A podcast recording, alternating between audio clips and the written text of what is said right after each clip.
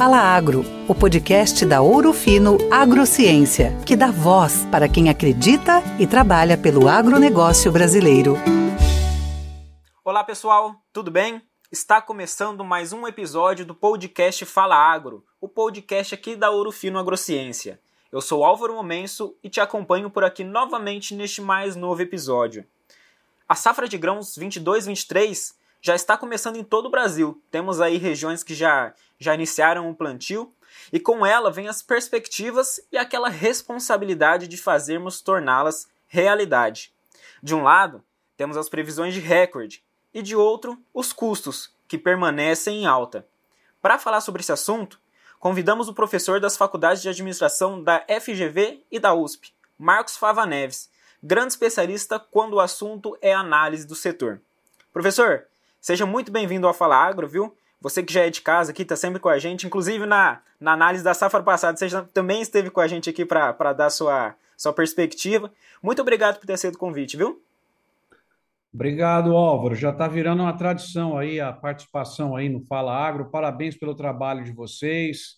Né? Eu tenho uma, um orgulho muito grande da Urufino, da história da Urfino, participo como conselheiro já há bastante tempo, quase oito anos, e acompanho aí a, a transformação da empresa, o crescimento da empresa junto com o crescimento do agronegócio brasileiro, com o crescimento da indústria, e esse compromisso da Urfino de levar informação ao produtor para tomada de decisão é algo louvável e que já vem de muito tempo. Então, para mim é um prazer estar participando aqui com vocês, viu?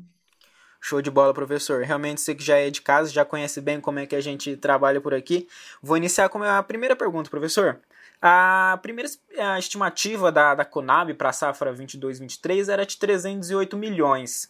E aí, mais recentemente, a, ela ampliou esse número e chegou a 312 milhões de toneladas, né? Chegando aí a cerca de 15% a mais em relação à safra passada. Na sua visão, uh, quais que são as possibilidades de atingirmos esse número? Elas são boas, viu, Álvaro? Mas é tem que ficar torcendo todo dia. Você vê, nós estamos já com algumas áreas ainda um pouco secas em outubro, atrasando o plantio. Outras áreas tá, estão com excesso de chuva, também atrasando o plantio. Mas o potencial é esse daí. E se for um clima espetacular, pode ser que a gente chegue a 315, 318, como ela pode vir para perto de 300 também com a, alguns eventos negativos, né? Agora, se houver alguma tragédia, ela volta para baixo de 270, 270 não creio, 290 por aí, porque o plantio aumentou, né? A área aumentou quase 2 milhões de novos hectares aí, né? Eles vão a cada estimativa eles aumentam um pouquinho a área nova, né? O que é fantástico. Se você observar nos últimos quatro anos, contando com essa safra, o Brasil aumentou em média 3 milhões de novos hectares de grãos por ano. Nós estamos agora na 22, 23 com 12 milhões de hectares a mais do que na safra, acho que foi a 19 e 20, né, quatro anos atrás. Então é, é realmente incrível esse desenvolvimento. Nós temos a chance de buscar esse número. É um número que seria, Álvaro, muito importante para o planeta, porque a gente está com estoques mais baixos, Passamos agora em abril e maio na pior crise alimentar da história, com os preços das commodities da FAO alcançando o maior número já visto. Isso aí começou a cair porque a produção está reagindo e seria muito importante para o Brasil trazer essa safra grande. Nós vamos conversar com certeza mais tarde. Ela é perigosa para o produtor rural, mas para o Brasil tende a ser muito boa. Então, eu acho que esse número de 310 é um número que dá para a gente atingir, contando com a reza todos os dias aí para que o clima venha de forma adequada. E agora a gente vai ter essa reza por longo período, né? Porque vem a reza da primeira safra, do primeiro tempo, a reza do intervalo, a reza do segundo tempo, que é o milho, né? principalmente no centro-oeste, torcer para não secar muito cedo, da segunda safra. Enfim, agora vem muita reza aí para conseguir trazer esses 310 uh, eh, milhões de toneladas. Né? É, exatamente, né, professor? Uh, a gente falar um número é, é até fácil, né, em, em, se for levar em consideração todo o trabalho que tem pela frente aí para a gente conseguir atingir. Agora, afunilando mais um pouco o, o assunto, a gente chega na soja, né, que é a nossa principal cultura aí do país, ela vai ter um aumento de produção de cerca de 21%, se levar em consideração a, expectativa da Conab, chegando aí a 152 milhões de toneladas. Na sua visão, quais são os principais fatores que possibilitam este novo aumento, aí, esse novo recorde na, na safra de soja? Eles são dois, basicamente. A, a área maior, né, pra, provavelmente aí está ao redor de 1 milhão e 400 mil, 1 milhão e 500 mil hectares, às vezes 1 milhão e 300, vamos ver certinho né, ao longo da safra, novos de soja, e também a previsão de não ter a perda que nós tivemos na última safra no Rio Grande do Sul, Paraná, Santa Catarina e sul do Mato Grosso do Sul. Lembra que a gente perdeu quase que meia Argentina de soja em virtude da seca devido ao fenômeno climático Laninha, que está bem mais fraco esse ano. Provavelmente nós não teremos esse impacto negativo. Então, colocando essas duas coisas, mais uma expectativa é de, de preços que os produtores têm, adubação adequada, o uso adequado aí dos, dos produtos químicos que nós temos observado é, de perto, é, a produtividade deve ser boa. Então, esses dois fatores aí ah, fazem com que a soja tenha essa grande chance. E a soja, o Brasil, praticamente agora, e a Argentina, lógico, um pouco o Paraguai, um pouco o Uruguai, mas principalmente o Brasil, é onde o mundo está de olho, que a soja não está muito presente lá na Ucrânia, então essa questão toda que está passando lá não interfere, e os americanos estão aí na fase final de colheita, né, enfrentando agora um problema. Eu estou dizendo que a gente está vivendo o período dos três Vs, variação violenta das variáveis. E agora, quem que diria que os Estados Unidos iam ter problema de escoamento de safra, portanto, atrasando a colheita, problema de armazenagem, por conta do rio Mississippi está muito baixo. E vocês sabem que eles exportam muito pelas barcaças que descem o rio Mississippi, né? E ele está baixo, reduzindo a velocidade. Então, está criando alguns estresse lá. Mas a produção deles, a gente sabe que foi boa e está sendo colhida. E, enfim, a soja, eu acho que a gente tem que estar tá preparado, talvez, para um cenário de preço um pouquinho mais baixo, quando realmente tiver garantido ao mundo essas 150 milhões de toneladas do Brasil. Show de bola, professor. Agora, um outro indicador aí da, da nova perspectiva da Conab é o milho, né? A expectativa é de chegarmos a 126 milhões de toneladas aí se, somar, se, somamos a, se somarmos né, as três safras, uh, nos mantendo aí na terceira posição mundial do, do ranking né, de, de produção de milho, né, atrás de Estados Unidos, China. Uh, mas a cada safra a gente tem visto um aumento na produção do etanol de milho, né? Uh, a gente vê esse, esse, esse aumento gradativo. Nesse sentido, você percebe que a gente uh, tende, com, essa grande, com esse grande aumento da, da produção de etanol, você acha que a gente tende a produzir mais milho nas próximas safras e talvez até subir a posição desse ranking? Eu acho que sim. É, o Brasil não tem como encostar nos americanos e nos chineses na produção de milho, porque nós estamos aí ao redor de 120, eles estão com 340, 350, isso é uma coisa que nós não vamos ver. Mas, na exportação, óbvio, nós temos condição de tornar o maior do mundo, porque está faltando pouco em relação aos Estados Unidos, e nós estamos exportando muito milho, tem perspectivas boas agora também com esse acordo lá com a China, né? ele foi a surpresa aí desse último mês, em relação às exportações, e nós temos essa condição muito boa de usar o milho para fazer ração para as carnes, usar o milho para o consumo interno, o milho em grão exportado e o que você levantou na pergunta, que é a produção de etanol a partir do milho, que é algo que gosto bastante. Temos um livro sobre esse assunto, convido as pessoas que quiserem ver esse material, é gratuito. Está lá no nosso site doutoragro.com, pode baixar. E é muito legal a história do etanol de milho, porque você gera energia na própria região onde ela é consumida. Você tem o DDG, que é usado pelo gado. Né? O gado depois gera esterco, que pode gerar biometano. Sendo tratado, ele pode gerar também fertilizante para o milho, para a cana. Enfim, a produção de milho ela precisa efetivamente de um choque de oferta. E o milho também, Alva, ele sofre com a questão lá da Ucrânia, né? porque a Ucrânia é grande produtora, manda para a África para atender muitos programas lá, e, e a gente tem o risco lá acontecendo. Então, no caso do milho, eu acho que a tendência de, de preços é de manutenção, eu não creio em queda dos preços do milho, talvez até um pouquinho mais caro, pelo multiuso que o milho tem. E a perspectiva, na minha opinião, é o seguinte: nós precisamos aumentar a oferta de milho, porque assim que nós tivermos uma redução do custo de produção, ele precisa cair de preço também para viabilizar a nossa produção de leite, a produção de carne, né, a própria produção de etanol de milho, enfim. Tem muita gente precisando de milho, mas o milho está caro. Então, nós precisamos mais eficiência, derrubar esse custo de produção, trazer maior oferta para poder gerar mais renda nessas atividades aí que usam o milho como insumo.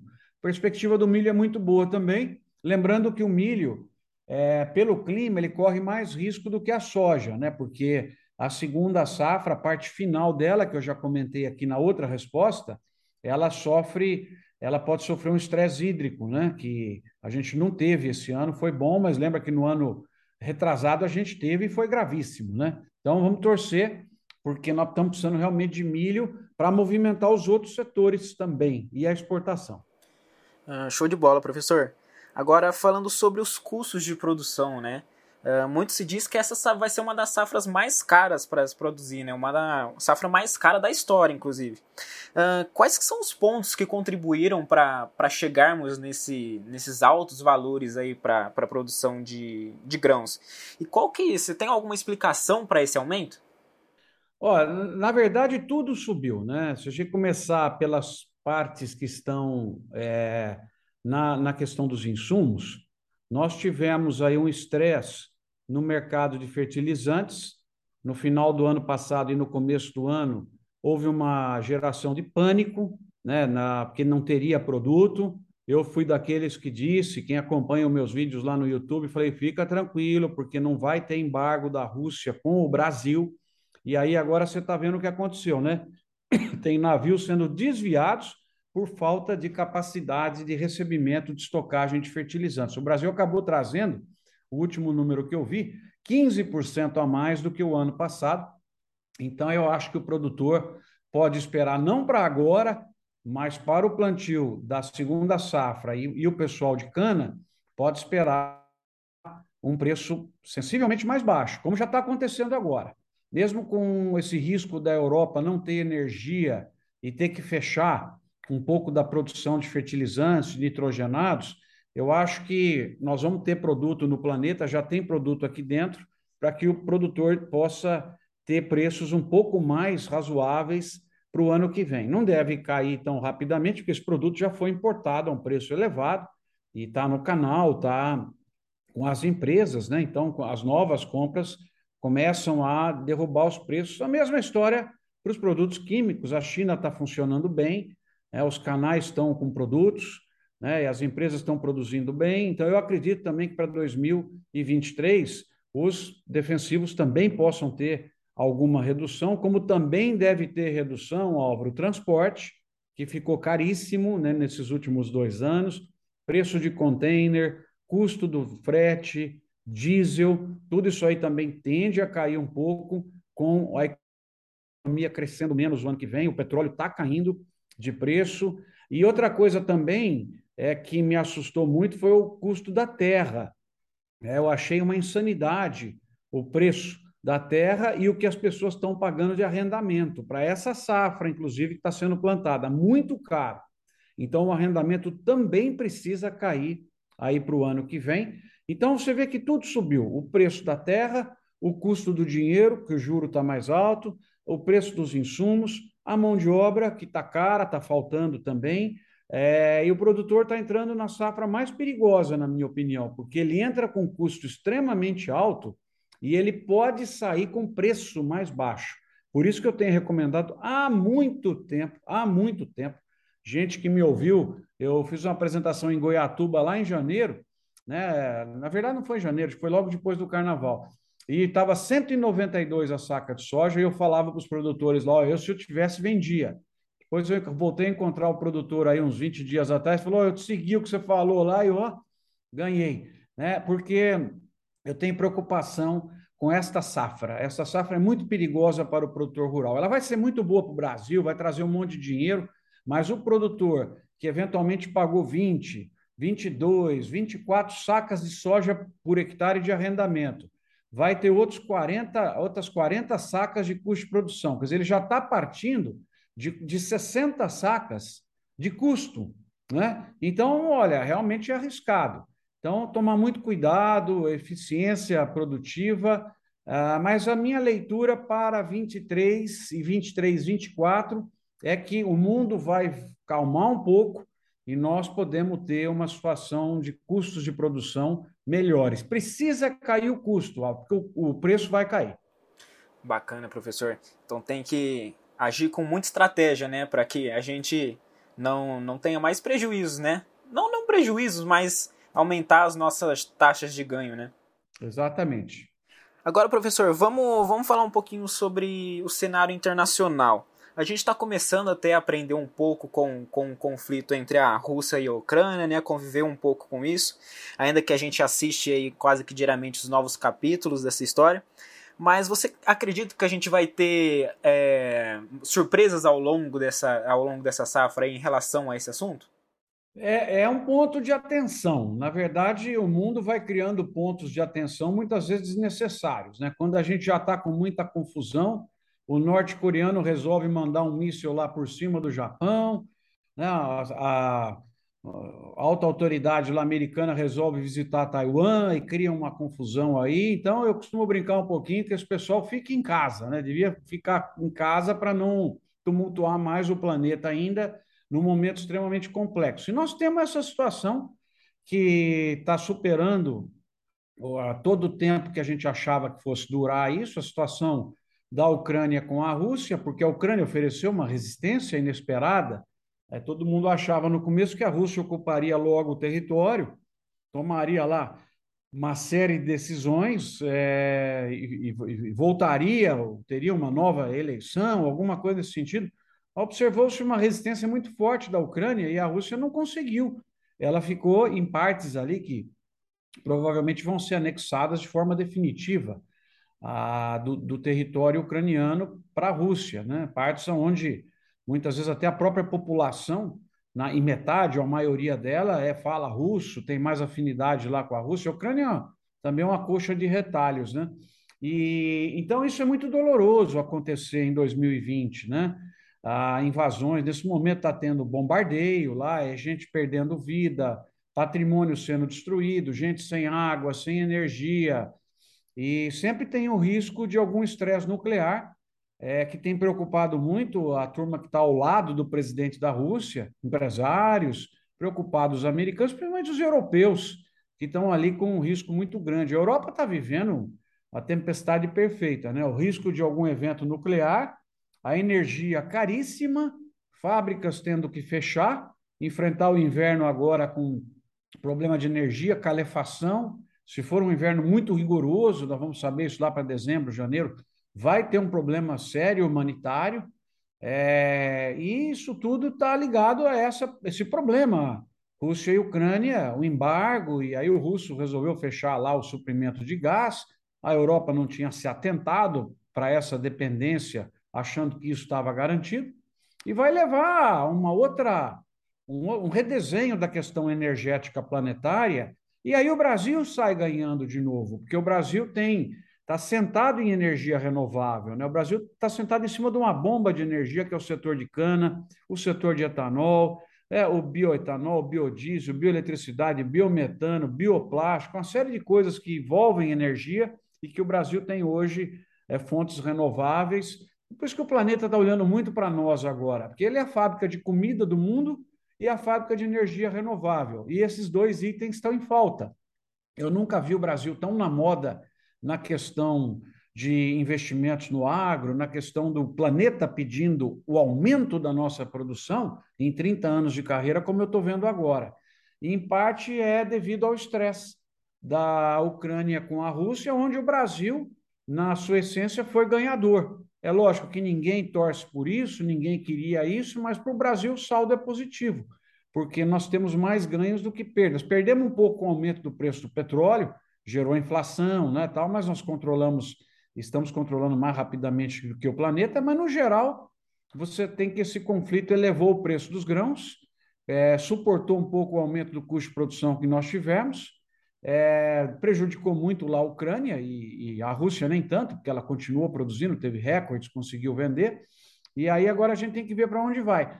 É, assim, a minha expectativa nesse momento, o cenário que eu coloco mais possibilidades, é de continuar do jeito que está por mais um bom tempo aí, né?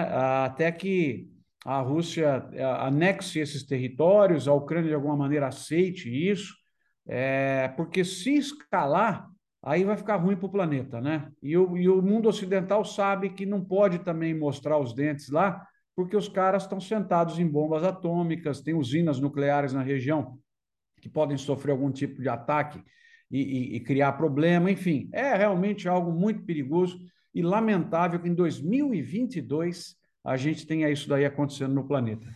É, realmente, professor. Bom, a gente já está chegando aqui ao, ao, fim do nosso bate-papo, né? E eu gostaria que você deixasse um recado para quem está nos ouvindo aí, para quem está uh, empenhado nessa safra 2022-2023, aí fazer um resumo e o, o recado que você quer passar para o pessoal. O recado é muito positivo, viu, Álvaro? Nós temos aí, o, o Brasil está vivendo um período mágico de crescimento. Esse crescimento está alavancado em alto preço. A gente tem que continuar esse crescimento com preço mais baixo. Para isso, nós vamos ter que reduzir custo e construir margem. Mas, assim, eu digo para você, no médio prazo, eu estou há 30 anos como engenheiro agrônomo no Brasil, professor, empresário. É, eu, assim, acho que nós somos muito felizes de ter vivido o agro brasileiro dos últimos 30 anos. A gente viu o Brasil de importador de comida virar esse mega exportador. A nossa exportação em 2020 foi de 100 bilhões de dólares. Em 2020, ela passou 120 bilhões de dólares, e pelo andar da carruagem, esse ano deve fechar em 140 bilhões de dólares. Se multiplicar isso por 5, 5,5, olha o tanto de reais entrando no Brasil por minuto. Faz a conta, devido às exportações do agronegócio, gerando renda, gerando oportunidades aí às pessoas. E o agro está fazendo isso num ambiente internacional muito confuso no ambiente internacional, com inflação, com juros, com guerra, né, com câmbio variando toda hora. Enfim, é, esse é o quadro que a gente está vivendo. Para o futuro, nós temos uma chance muito boa de continuar esse crescimento, por quê? A demanda mundial de grãos aumenta 40 milhões de toneladas por ano, ou seja, uma produção de soja do Brasil é necessária a cada três anos no planeta. Só para vocês terem uma ideia. Nós temos um crescimento muito grande do consumo de carnes, que não se dá aqui no Brasil, mas se dá na onde estão ou estarão 80% dos estômagos em 2050, que é na Ásia e na África.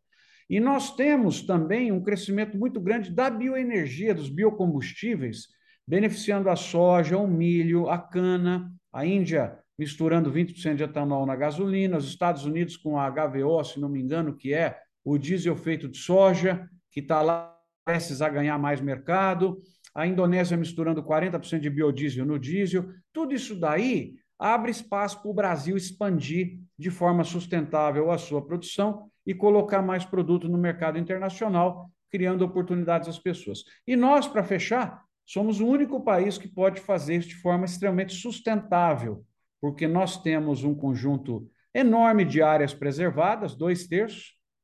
Provavelmente o Brasil vai precisar de 250, 280 milhões de hectares para suprir o planeta. Nós temos 850, quer dizer, tem 500 milhões de hectares que não precisam ser usados, 550 milhões ou até 600 milhões que não precisam ser usados para agricultura.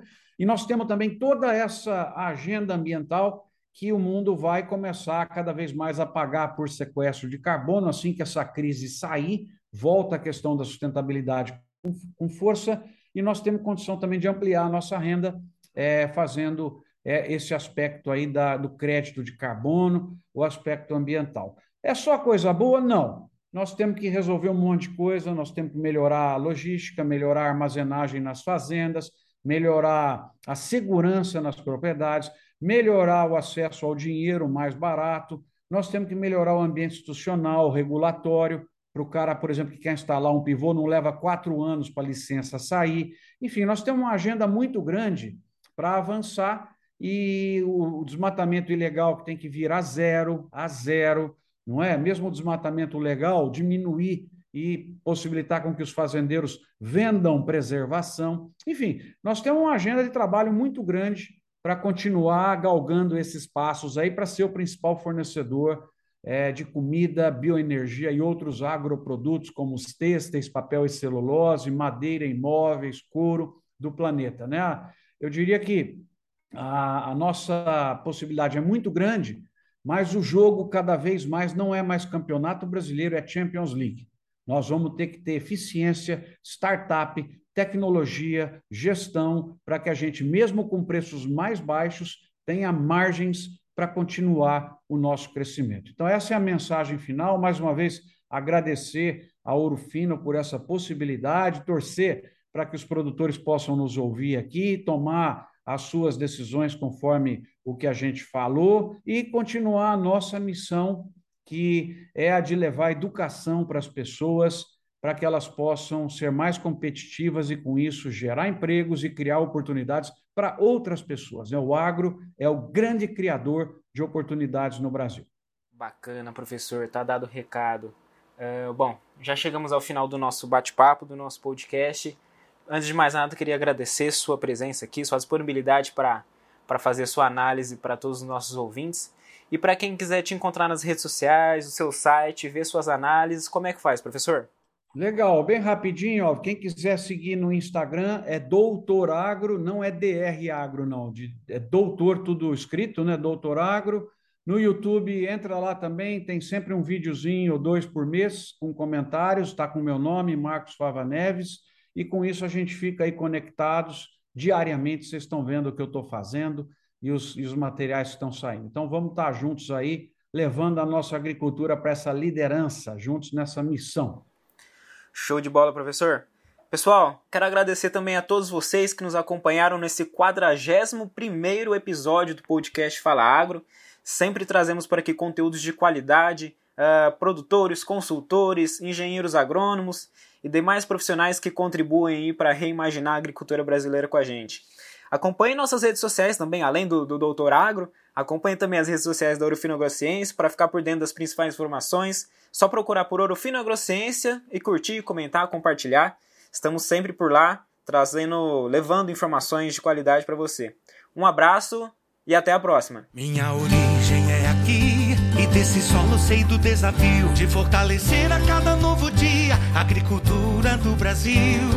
Juntos nessa jornada, o respeito à nossa missão. Na parceria com o produtor, com tecnologia e inovação. Pode confiar, a Ouro Fino é confiança e parceria segura.